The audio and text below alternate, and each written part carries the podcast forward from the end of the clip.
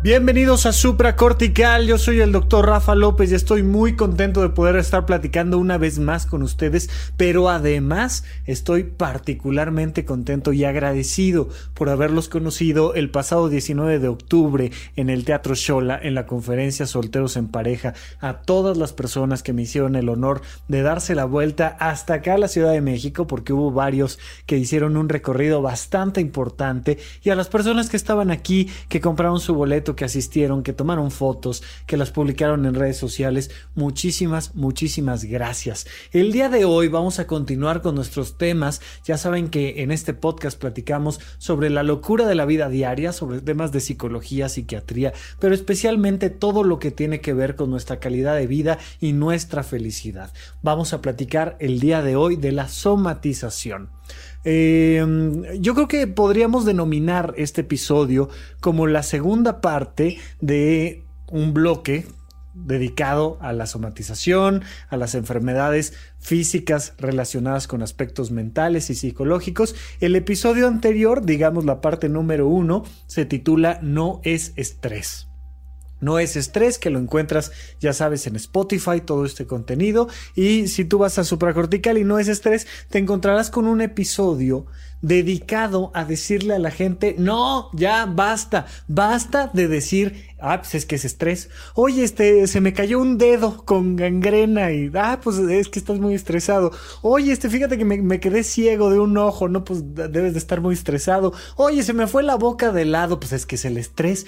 Resulta que todo es estrés.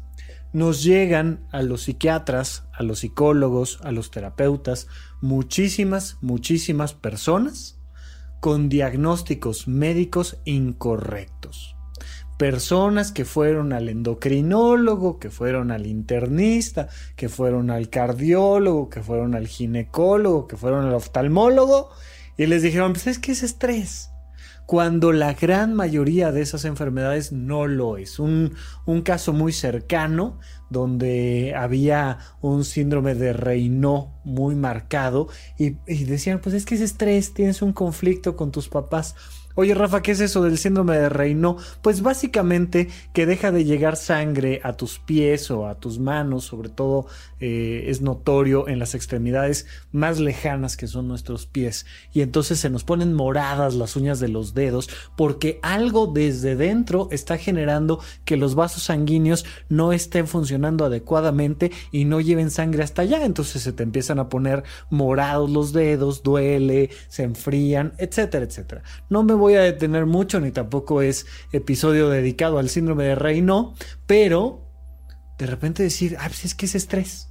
Es que traes un conflicto con tu mamá o con tu pareja y entonces lo estás somatizando y no, no es así. Pero para poder darle un poquito de estructura, cosa que me gusta hacer en los programas, quiero platicarles que las enfermedades tienen tres niveles. Todos los seres humanos tenemos tres niveles de enfermedades. Enfermedades congénitas, enfermedades adquiridas y enfermedades autogeneradas. La somatización está en el tercer nivel en las enfermedades autogeneradas. De hecho, en la segunda parte del tercer nivel, lo vamos a ver hacia adelante el día de hoy, no se me angustien, es algo muy muy sencillo, pero primero quiero que entendamos que hay muchísimas enfermedades que no son emocionales. Muchísimas enfermedades que no son, lo voy a decir en estos términos, espirituales. Ya saben que, que la psicología toma su nombre de psique, que significa alma. Entonces, cuando hago referencia al el espíritu humano o hago referencia a el alma, también estoy haciendo referencia a la psique o a la mente. Es exactamente igual. Pero en ese sentido, hay muchísimos libros publicados, muchos en verdad. Uno de ellos, eh, La enfermedad como camino, por ejemplo, donde te dicen que todas las enfermedades, o al menos me ha tocado que muchísimas personas lo interpreten de esta manera, que todas las enfermedades tienen un origen emocional. Que todas las enfermedades, todas, tienen un origen psicológico, filosófico, espiritual, karmático, llámale como quieras. Y es muy fácil hacer esta interpretación, es muy fácil caer en el simplismo de la interpretación de las enfermedades a través de lo que simbólicamente pueden significar. Oye, me duele la espalda, es que algo estás cargando que no has logrado soltar. ¿No?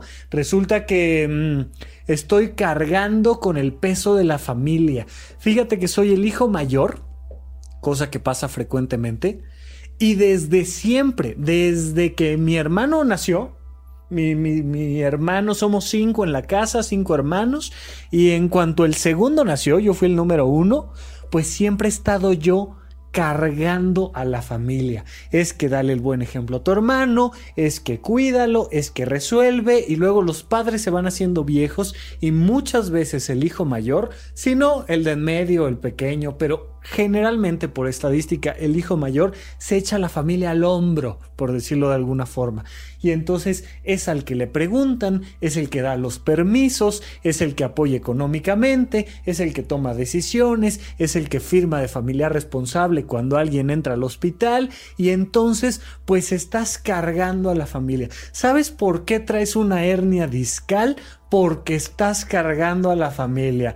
Ah, ok, nada tiene que ver con que mida yo dos metros, me la pase todo el día sentado, nada tiene que ver con que, con que genéticamente tengo ahí una, una vértebra de más, o sea, no, es porque estoy cargando a la familia. Claro, tiene todo el sentido. Me duele la espalda porque estoy cargando a la familia. Resulta que me estoy quedando medio ciego y que cada vez, eh, como dijera el abuelo Simpson, veo a las personas como detrás de una catarata, ¿no? Y entonces es una manera de decir, bueno, pues tu cristalino se está volviendo opaco. ¿Sabes por qué no estás viendo bien? Porque hay cosas en tu vida que no quieres ver. Y entonces nos aventamos este tipo peligrosísimo de interpretaciones donde es que no quieres ver que tu hijo está consumiendo drogas, o es que no quieres ver que tu pareja te está poniendo el cuerno, o es que no quieres ver que tú en realidad te tienes que dedicar a otra cosa en tu vida, y hacemos de manera muy simplista y muy peligrosa la interpretación de que todas las enfermedades, aquí la palabra peligrosa es todas, ¿ok? Porque sí vamos a platicar el día de hoy de la somatización y de cómo la psique humana termina traduciéndose en síntomas físicos no psicológicos. Sí lo vamos a ver, pero la palabra peligrosa aquí es todas todas las enfermedades tienen un origen psicológico. No. Todas las enfermedades tienen un origen karmático. No. Todas las enfermedades tienen su origen en tus vínculos interrelacionales, en tu autoconcepto, en tu autoestima o sobre todo, peligrosísimo, todas las enfermedades están causadas por estrés. ¿Sabes por qué tienes obesidad? Por estrés. ¿Sabes por qué se te pudrió un diente y este, se te hizo ahí una carie hasta que se te hizo un hoyo y luego salió un absceso? Y, por estrés. ¿Sabes por qué te dio un infarto? ¿Sabes por qué este, eh, eh, te salió cáncer, por ejemplo? Esta, esta idea peligrosísima de que el cáncer es una sola cosa y su única causa es el estrés. No, hombre, es que con tanto estrés pues a la gente le da cáncer. Antes, no, antes, antes la gente vivía en paz, relajada, armónica. Vieras a los, a los cavernícolas que en paz vivían. Hombre, ahí sí, váigame, en sus cuevas donde tenían que pasar hambre, donde sus hijos se morían de frío, donde los predadores se los podían comer. Bueno, pero ellos vivían en contacto con la naturaleza, armónicos, amables, contentos, bueno, era una belleza. En cuanto surgieron los vehículos de combustión interna, ahí se echó todo a perder. Se creó el tráfico y en el momento en el que se creó el tráfico se creó el estrés. No. En el momento en el que se creó el estrés, se creó el cáncer, porque pues, el cáncer es una sola cosa. No. ¿Sabes por qué te digo esto? Porque es muy peligroso para la generación de culpas. La gente se siente profundamente culpable por enfermedades que nada tenían que ver con factores psicológicos. Absolutamente nada. Y un ejemplo que me gusta mucho dar es el del retinoblastoma. De verdad que, o sea, suena muy lógico, suena muy bonito decir que el cáncer es una enfermedad moderna causada por nuestros conflictos emocionales. Y yo que soy psiquiatra, pues, válgame, pues me conviene muchísimo decir eso, porque la cantidad de personas enfermas de algo, pues es impresionantemente alta. Y si yo digo, oye, pues yo con terapia te voy a curar el cáncer, a menos que tú no seas capaz, porque siempre es culpa del otro, a menos que tú no seas capaz de relajarte y de comprender mi modelo terapéutico, pues entonces, bueno, te vas a morir de cáncer, pero, pero yo, yo hago mi trabajo y yo desde aquí te digo, híjole, tú solito te creaste esta enfermedad, qué tristeza. Qué tristeza que por un apego, por una dependencia, por un narcisismo, por un algo, híjole, pues te enfermaste, ¿eh? Es muy fácil, suena muy bonito, pero es completamente falso.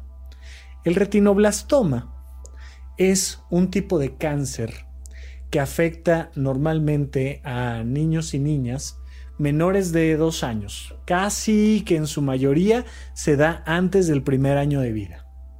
Y me gusta utilizarlo como ejemplo, porque la gente cree que el cáncer es una sola cosa, cuando el cáncer son muchas enfermedades diferentes. El retinoblastoma tiene dos partecitas este nombre, retino y blastoma, significa un tumor en la retina, un cáncer de retina. Eso es un retinoblastoma. Y si tú crees que el retinoblastoma es causado por estrés, o que es causado por un conflicto emocional, o peor aún, que es causado por un tema karmático, pues tienes de dos opciones. O ese bebé de 8 meses de edad al que lo van a, someter a una cirugía muy fea, muy intensa, que no voy a describir aquí, pues se estresó y por no saber manejar sus emociones, le generó cáncer en la retina. Hazme el bendito favor. Igual de malo es culpar al bebé de algo que no es su culpa, que es una enfermedad congénita que es simplemente un factor genético, porque, perdóname que te lo diga, pero muchísimas veces el azar juega mucho en nuestra vida. La buena suerte o mala suerte, por decirlo de alguna manera, pero en términos estadísticos y azarosos. Si esto va a pasar a una persona en 100 mil habitantes, pues a una persona por mala suerte le va a pasar y no por estrés. Es exactamente igual de malo sacar un dedo que apunta de manera flamígera a un bebé de ocho meses como acusar a su mamá o a su papá de, claro, ¿ya viste? ¿Ya viste por no pagar impuestos? Karma. ¿Ya viste por este, no meditar todos los días? Karma. ¿Ya viste por no ser vegano? Karma. Y entonces resulta que le echamos la culpa de algo que nada tiene que ver a una situación totalmente desafortunada. Pues así como esto, la hipertensión, la diabetes, la obesidad, la gastritis, eh, lo que tú me digas, la apendicitis, lo que tú me digas, me he topado con los síntomas más evidentemente congénitos y físicos, ya no hablemos de el síndrome de Down, el síndrome de Turner, ya no hablemos de alteraciones cromosómicas francas, donde la gente sigue asumiendo que esto es culpa del estrés. Es bien fácil echarle la culpa a algo que no entiendes y que es tan subjetivo como el estado psicológico de una persona. Pero vamos a explicarlo un poco más a fondo cuando regresemos de un pequeño corte aquí en supracortical. Cruza el puente. Contacta al Dr. Rafael López. Síguelo en Twitter, arroba Rafa Rufus. Suscríbete al canal de YouTube, Rafa López. Consulta la lista de todos los episodios de este podcast en puentes.mx diagonal supracortical. Gracias por escuchar. Gracias por recomendar. Estamos de regreso con ustedes aquí en Supra Cortical. No olviden seguirme en mis redes sociales, arroba Rafa Rufus o Rafa Rufus, donde quiera me vas a encontrar. Eh, yo me he alejado mucho del Facebook desde hace algunos años. Cuando surgió le tenía yo ahí como cierta reticencia, después resulta que se empezó a volver popular, saqué mi perfil y luego vi la, película de red social donde te presentan el origen malévolo este, de, de Zuckerberg y de Facebook y dije, yo no quiero participar de esto. Y entonces dejé de, utilizar Facebook durante algún tiempo por, diversos motivos, lo tuve que mantener abierto, pero sin actividad. Y después cuando pude lo cerré. Y dije, ya no quiero saber nada de Facebook. Pero después me di cuenta de que así como el cáncer, Facebook se había extendido a otras redes sociales importantes para mí, WhatsApp, Instagram y cosas por el estilo. Y entonces dije, bueno, pues si no puedes con el enemigo, únetele y utilízalo para mejorar tu relación con el entorno. Pronto estaré haciendo transmisiones en vivo a través de Facebook. Recuerden que ya lo hacemos, ya transmitimos la unidad de psicoterapia intensiva en YouTube. Si tú pones Rafa Rufus en YouTube con doble R en medio o pones Doctor Rafa López Psiquiatra, pues va a aparecer ahí el canal. Pero voy a tratar de estar haciendo transmisiones simultáneas en Facebook y en YouTube o si no, eh, dependiendo de cómo vayan avanzando las cosas. Estos solo son planes a futuro. Nadie entre en este momento a buscar Facebook Rafa López porque, porque no vas a encontrar gran cosa. Pero vamos a tratar de hacer transmisiones pronto por ahí y tratar de recuperar el perfil de Facebook y darle un poquito más de actividad. Bien, por lo pronto estamos platicando con ustedes de este tema muy importante que es la somatización y los tres niveles de enfermedades. Primer nivel de enfermedades. Damas y caballeros, hay enfermedades congénitas que nada tienen que ver con el estrés.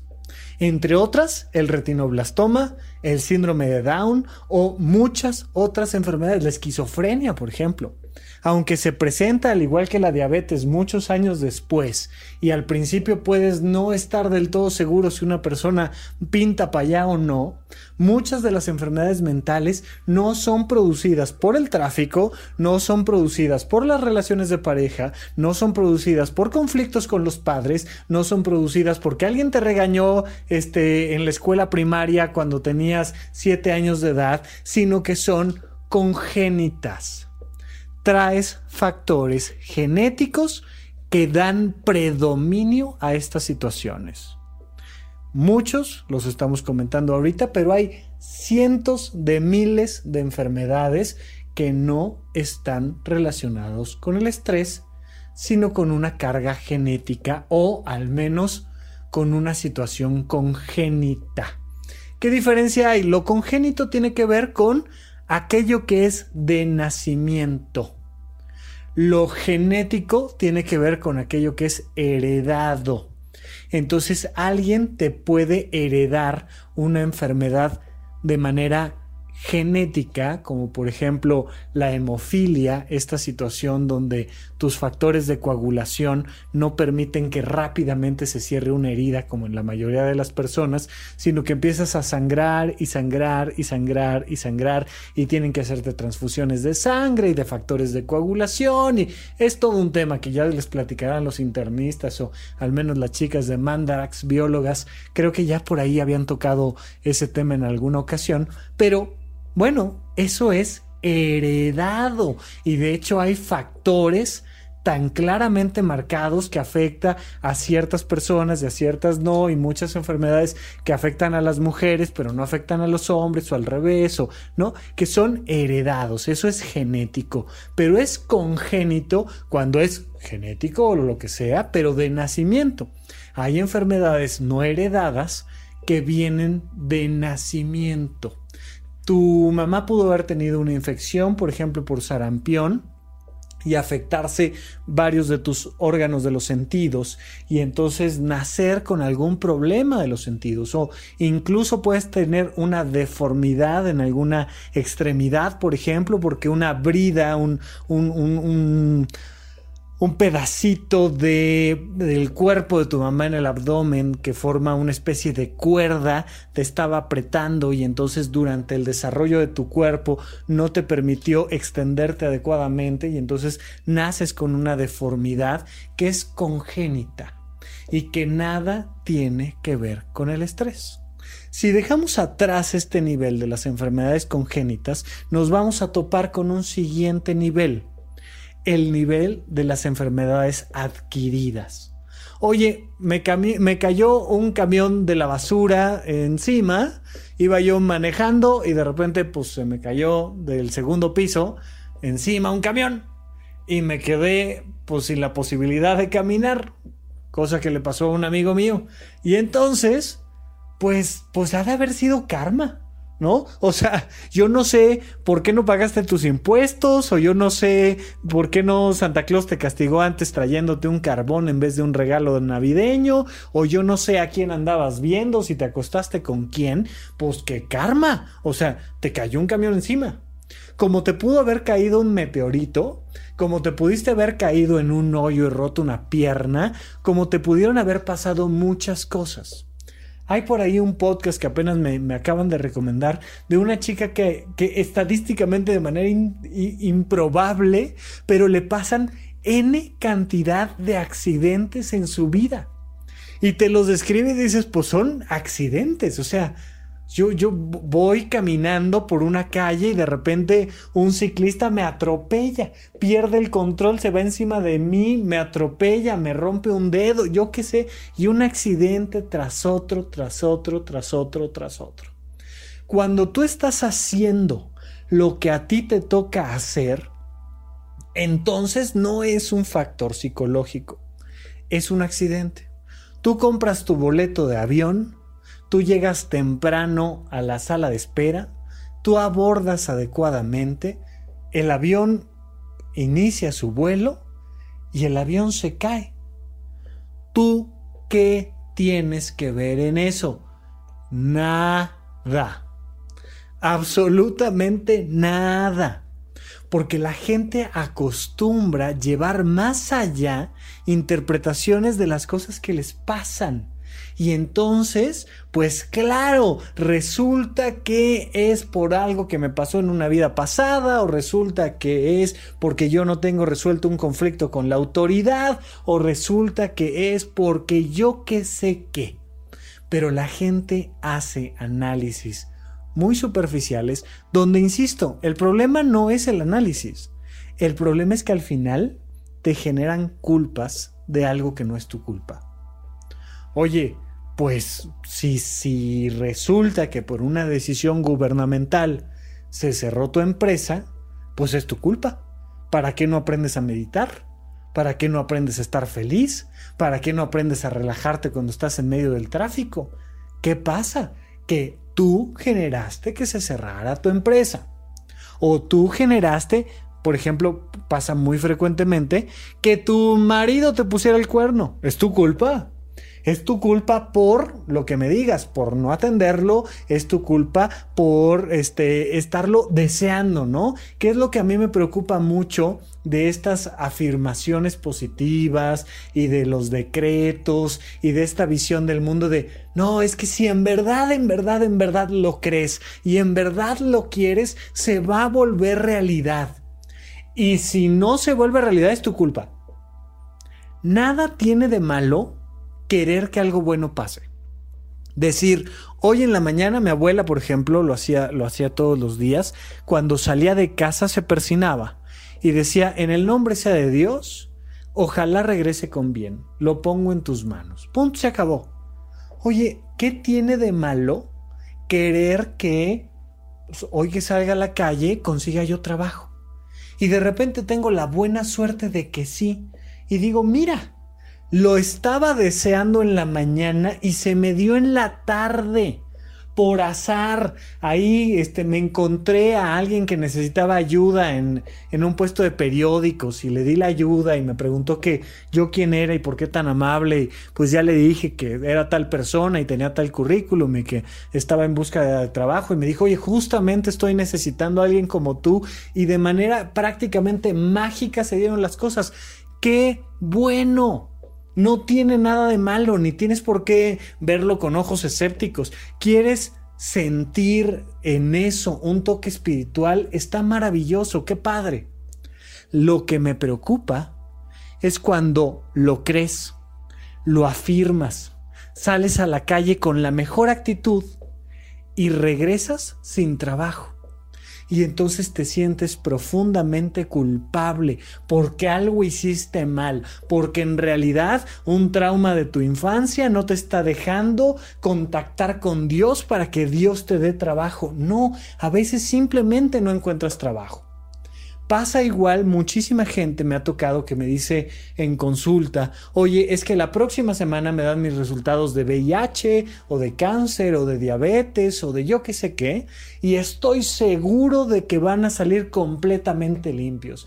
Y leo, pues está maravilloso, o sea, qué mejor que te montes en la ola de esta autoestima, qué mejor que creas que todo va a estar bien para que de aquí a que te dan el diagnóstico tengas una buena calidad de vida. Para eso sirven las afirmaciones, para que cuando sales a la calle vayas con la mejor actitud y que si tienes una oportunidad tengas muchísimas más probabilidades de utilizarla adecuadamente que si sales con una mala actitud pero no significa que por salir con una buena actitud a un laboratorio clínico donde te van a dar el resultado de si tienes diabetes o no, pues eso vaya a cambiar el resultado. Qué bueno que tienes buena actitud y una vez que recibes el resultado del diagnóstico, tu buena actitud te permite convertir ese diagnóstico de diabetes en una mejor manera de alimentarte, en una mejor manera de enfrentarte al futuro, en una mejor manera de prever tus gastos médicos, en una mejor manera de hacer ejercicio, en una mejor manera de sacarle provecho a tu vida. Qué bueno que tienes una buena actitud. Pero no creas que por tener una buena actitud no vas a recibir un diagnóstico determinado. No por tener una buena actitud vas a pasar un examen en la escuela. O estudias o no vas a pasar el examen. Pues yo no estudié y fíjate que afortunadamente se fue la luz en el momento, pude cambiar el examen con un compañerito que ya lo había contestado y que me adora y, saqué 10. Qué bueno, maravilloso, te felicito, qué padre. Pero en realidad, si tú no te preparas, la vida te va a alcanzar. Si tú no estudias, si tú no haces ejercicio, si tú no tomas tus medicamentos, si no te haces estudios de diagnóstico en momento y tiempo adecuados, te vas a meter en un conflicto con todo y una buena actitud.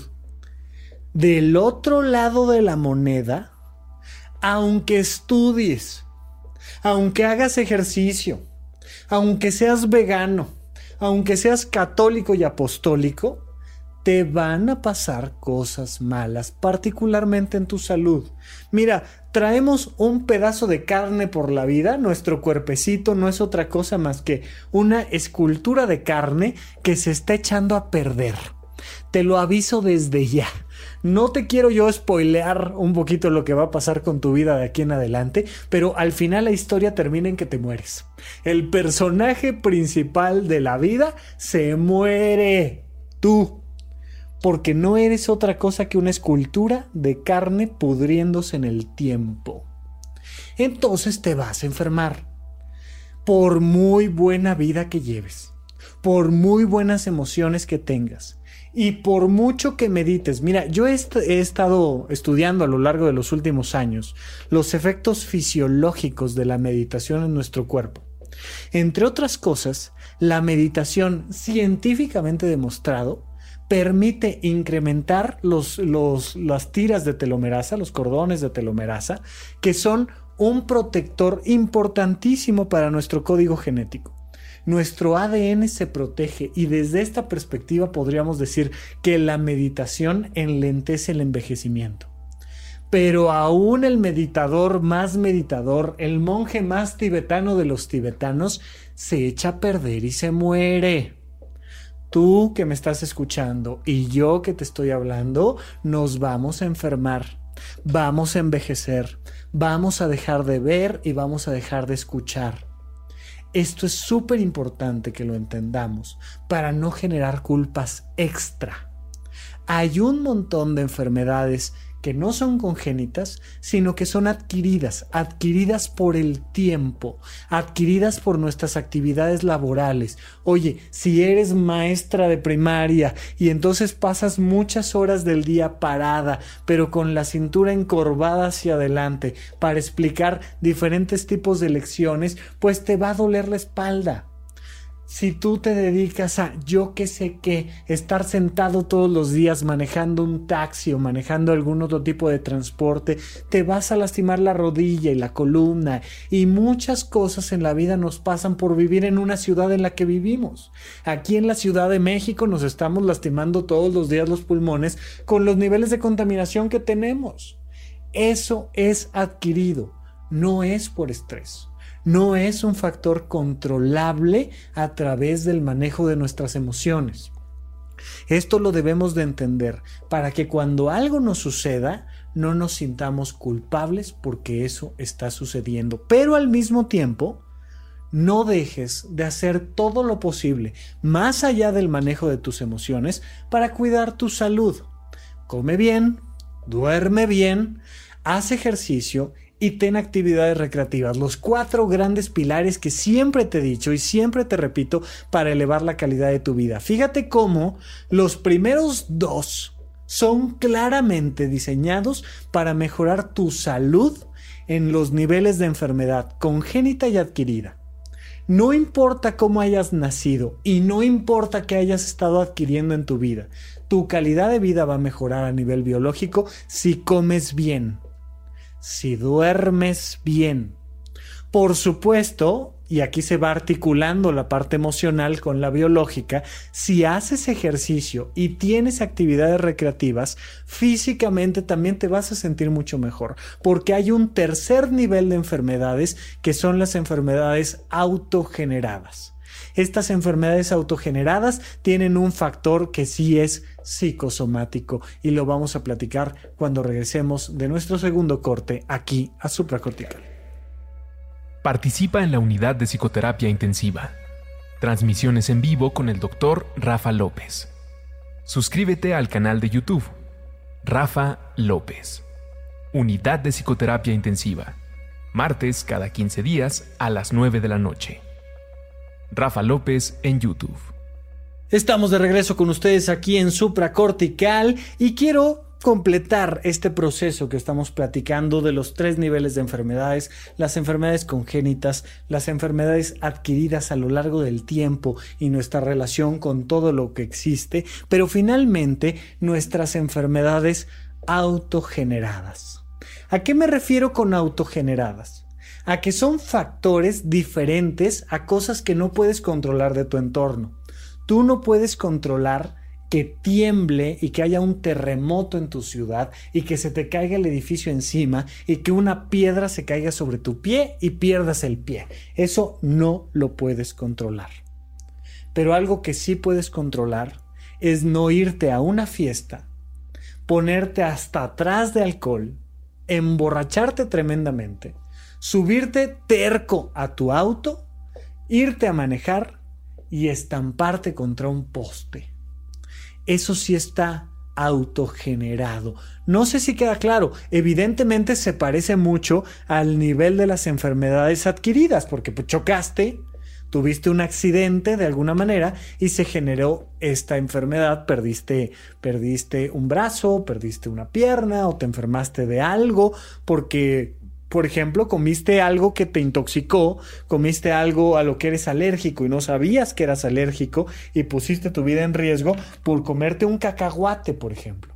Eso es una enfermedad adquirida, adquirida por tu relación con el entorno, algo que no podías controlar. Suficientes son las cosas que no podemos controlar como para no prevenir aquellas que sí podemos controlar.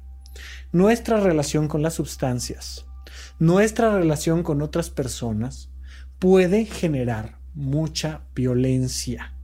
Y esa violencia entra dentro de las enfermedades autogeneradas, porque como tú no sabes manejar tus emociones y entonces te sentías muy triste de que tu pareja terminó contigo, te fuiste a un bar, fíjate, aquí ya, estamos hablando de cosas emocionales, no sabes controlar la emoción, no sabes enfrentar la experiencia que estás viviendo, te vas a un bar, te tomas una botella de tequila, y te peleas con el primero que te ve feo, y ese primero que te ve feo resulta que sabía artes marciales mejores que tú y termina sacándote un ojo. Es una enfermedad autogenerada por el mal manejo de tus emociones. Así como eso, pues resulta que yo tengo un conflicto con mi madre, que mi madre siempre ha sido muy crítica con mi figura, con mi cuerpo, con mi peso, y entonces como le quiero dar en la torre a mi madre, pues entonces como y como y como y como.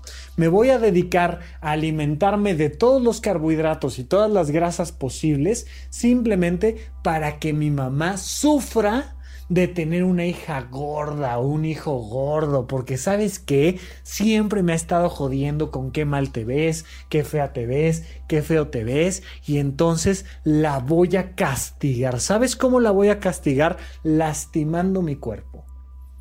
Es una enfermedad autogenerada. Es una enfermedad donde tu obesidad, donde un infarto a tu músculo cardíaco, un infarto al miocardio, pues está siendo generado por tu mal manejo de emociones. Eso propiamente no es una somatización, ¿ok? Una somatización es un síntoma físico que no está causado por un motivo físico, sino emocional debe quedar clarísimo. No la confundamos. Dentro de este proceso de enfermedades autogeneradas, pues están estas que te estoy diciendo, donde por no saber dialogar, por ejemplo, terminas agarrándote a golpes con un taxista, porque donde al no saber eh, dialogar contigo mismo, terminas comiendo cosas que no te hacen bien, porque por no saber manejar tus emociones, pues terminas generando una adicción a sustancias. Esos son un tipo de enfermedades autogeneradas. El otro tipo de enfermedades autogeneradas son la somatización. La somatización, que es la proyección de un conflicto emocional en el cuerpo. Aquí vamos a encontrar tres puntos de, de, impacto muy claramente definidos. Punto número uno, el tubo digestivo. Te ha pasado más de una vez, estoy seguro, de que te sentías perfecto, te estabas comiendo una hamburguesa riquísima con unas papas y una malteada, qué bueno, traías unas ganas después de tanto gimnasio, después de tanta dieta, dijiste, hoy por fin mi día de descanso, me voy a echar una hamburguesita, te sentías súper bien. Y de repente, mensajito de texto aparece en la pantalla, ya sabes, pantalla bloqueada, mensajito de texto. Eh, le informamos que a partir de lunes ya no trabaja con nosotros y este sueldo que tenía usted que le daba mucha estabilidad económica se acaba el día lunes. Por favor, comuníquese con recursos humanos y lo esperamos este, con su caja de pertenencias en la calle para este viernes en la tarde. Y de repente recibes la noticia y te dan náuseas, se te quita el hambre, sientes un nudo en la garganta. Pueden las personas incluso literalmente vomitar. Muchas veces parejas que dicen, ya, me tengo que sincerar con mi pareja. Y entonces le voy a contar que este, le puse el cuerno. Que le puse el cuerno hace 35 años y que desde hace 35 años pues este sigo manteniendo una relación paralela y, y de repente le avientas ciertas noticias a tu pareja o le avientas ciertas noticias a tus hijos o tus padres te comentan por ejemplo que les acaban de hacer un diagnóstico de una enfermedad y ¡pah! viene la noticia y te das cuenta de cómo la emoción se traduce inmediatamente en un síntoma físico y viene esta somatización. Y entonces te dan náuseas y empiezas a vomitar. Las personas pueden muy frecuentemente tener inflamación del el colon, ¿no? del tubo digestivo, y entonces te das cuenta de cómo las personas inmediatamente viene la inflamación abdominal, diarrea, náuseas, nudo en la garganta y entonces te das cuenta de que hay una relación directa entre el tubo digestivo y las emociones. ¿Por qué hay una relación directa entre el tubo digestivo y las emociones? Porque vienen del mismo lugar. Cuando eras un embrión y apenas te estabas formando en, en, el útero materno, en algún momento te convertiste en una especie de lombriz. ¿Qué es una lombriz? Una lombriz básicamente es un pedacito de intestino con un precario sistema nervioso central. Básicamente es un cerebro con intestino. En algún momento de nuestra vida, en los largos, largos orígenes de nuestra vida, pues fuimos una lombriz un pedacito de cerebro que provenía y estaba directamente conectado a un tubo digestivo. Punto. Las neuronas tienen una relación sináptica con la serotonina en nuestro sistema nervioso central, en nuestro cerebro y en nuestros intestinos. Digamos que esa sustancia, la serotonina, esa sustancia de la felicidad, se encuentra en la panza y en la cabeza. Punto y se acabó. Y entonces muchas malas noticias se reflejan inmediatamente ahí porque no sabemos manejarlas de manera psicológica. Y entonces viene una somatización. ¿Por qué te dieron náuseas? Pues algo comiste. No, algo te infectaste con algo. No, una bacteria, un virus, algo que explique el cuadro clínico se generó físicamente. No, recibí una noticia, estaba perfecto, recibí una noticia y en ese momento empecé a vomitar. Eso es somatización. Y el primer punto claro de somatización suele ser el tubo digestivo. Un segundo punto clarito de somatización tiene que ver con la piel. La piel que también está altamente relacionada con nuestras emociones. Había un poeta que me encanta la frase que dijo, dice, la parte más profunda del alma es la piel. Una frase hermosa. Todos sabemos lo significativo que es nuestra piel y lo significativo que es el contacto humano. El contactar con tocar a un perro, una flor, una mantita, ya no se diga otra piel. Y hay una relación directa a nivel emocional con nuestra piel. Mira, igualmente en los orígenes de nuestra formación, vivimos durante meses un eterno abrazo. ¿Qué es el útero materno sino los brazos en 360 grados de mamá abrazándonos todo el tiempo? Todavía hay gente que, ¿no? que, que, cree que los bebés están así como nadando en el líquido amniótico y, y, entonces durante nueve meses te están como flotando de un lado al otro y se desplazan por, por el interior del útero. No, el bebé está en posición fetal, evidentemente, y todo lo que toca es o su piel o el útero. Es un abrazo circular eterno. Y hay una relación muy profunda, muy, muy, muy, muy profunda de nuestras emociones con nuestra piel. ¿Qué pasa? Que muchas veces cuando te da ansiedad, cuando te da depresión, cuando te da un coraje tremendo, te salen ronchas en la piel. Y sudas. Y te da esta piloerección, se te pone la piel de gallina por una noticia. Esta piel de gallina, por ejemplo, que está diseñada para hacer que los, los vellitos de nuestro cuerpo se levanten y almacenen un poquito más de aire y eso permita mantener la temperatura, se da muy claramente cuando hace frío. Y entonces hace frío, sales al frío y se te pone la piel de gallina, le decimos, para, para tratar de proteger un poquito más al sistema con todo y lo lampiño que somos los simios llamados seres humanos, todavía tenemos ese, ese precario mecanismo de defensa para mantener el calor. Y entonces nos damos cuenta de que aunque no esté haciendo frío, se nos puede poner la piel de gallina. Nos podemos poner rojos de vergüenza, por ejemplo, ¿no? Y entonces hacemos algo, el, chico que nos gusta, este, nos vio como nos tropezábamos en la banqueta y entonces nos duele más la vergüenza que el trancazo y te pones rojo, rojo, rojo, rojo, te pones roja, roja, roja, porque hay una relación directa entre nuestra piel y nuestras emociones. Otra relación muy importante es con nuestros músculos los músculos se tensan por no saber manejar nuestras emociones.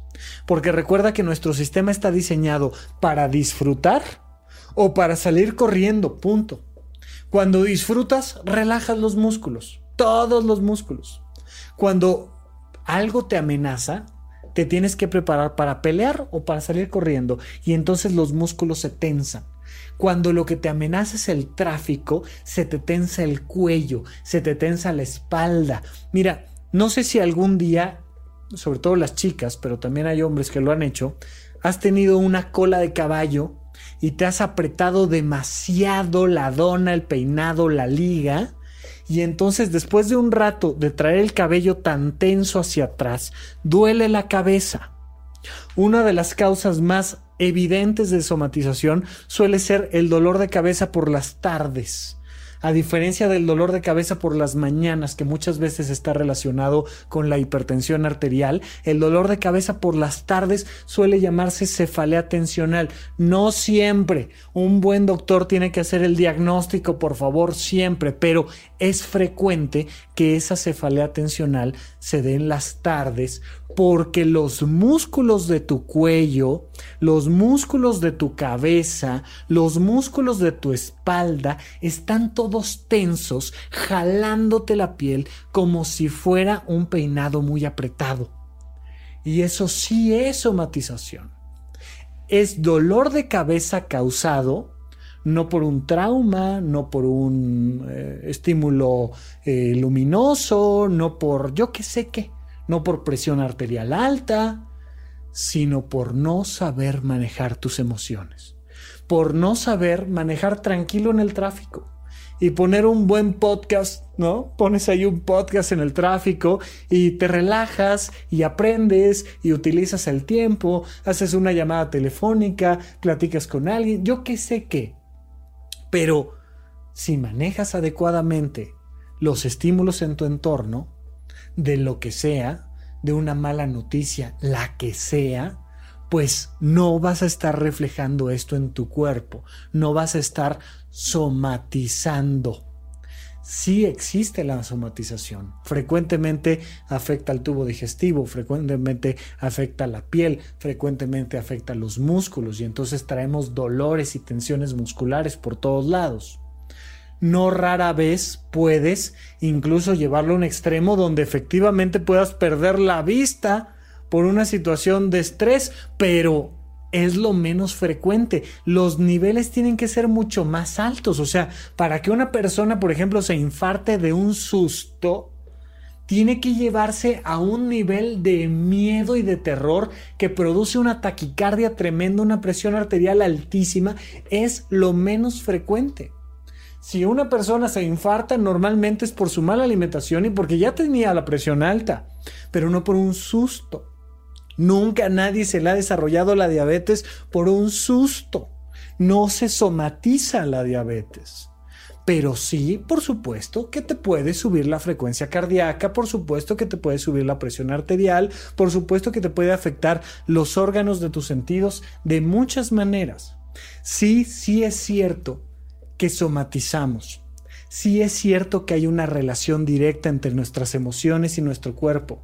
Sí es verdad que si aprendes a conocerte a ti mismo, aprendes a mejorar tu autoconcepto, aprendes a manejar tu memoria, tus relaciones interpersonales, a poner límites, a vivir de manera armónica, a meditar, ¿va a mejorar la calidad de tu vida? Por supuesto que sí. Pero por favor, nunca olvidemos que existen muchas otras enfermedades que se tienen que atender con pastillas o que se tienen que diagnosticar con aparatos electrónicos o que se tienen que revisar en un quirófano.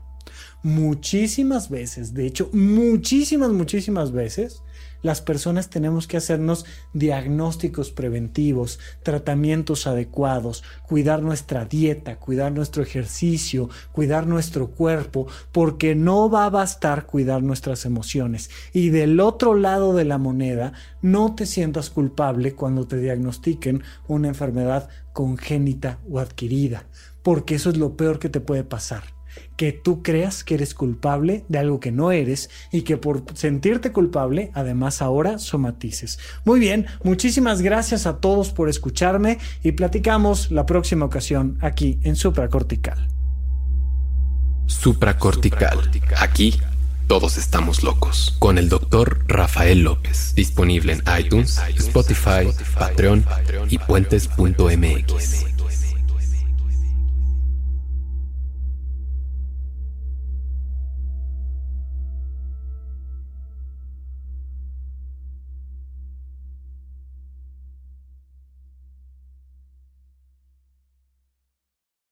¿Quieres regalar más que flores este Día de las Madres? The Home Depot te da una idea. Pasa más tiempo con mamá plantando flores coloridas, con macetas y tierra de primera calidad para realzar su jardín. Así sentirá que es su día todos los días. Llévate tierra para macetas Bigoro por solo $8.97 y crece plantas fuertes y saludables dentro y fuera de casa. Recoge en tienda y sigue cultivando más momentos con mamá en The Home Depot. Haces más, logras más. Más detalles en homedepot.com diagonal delivery.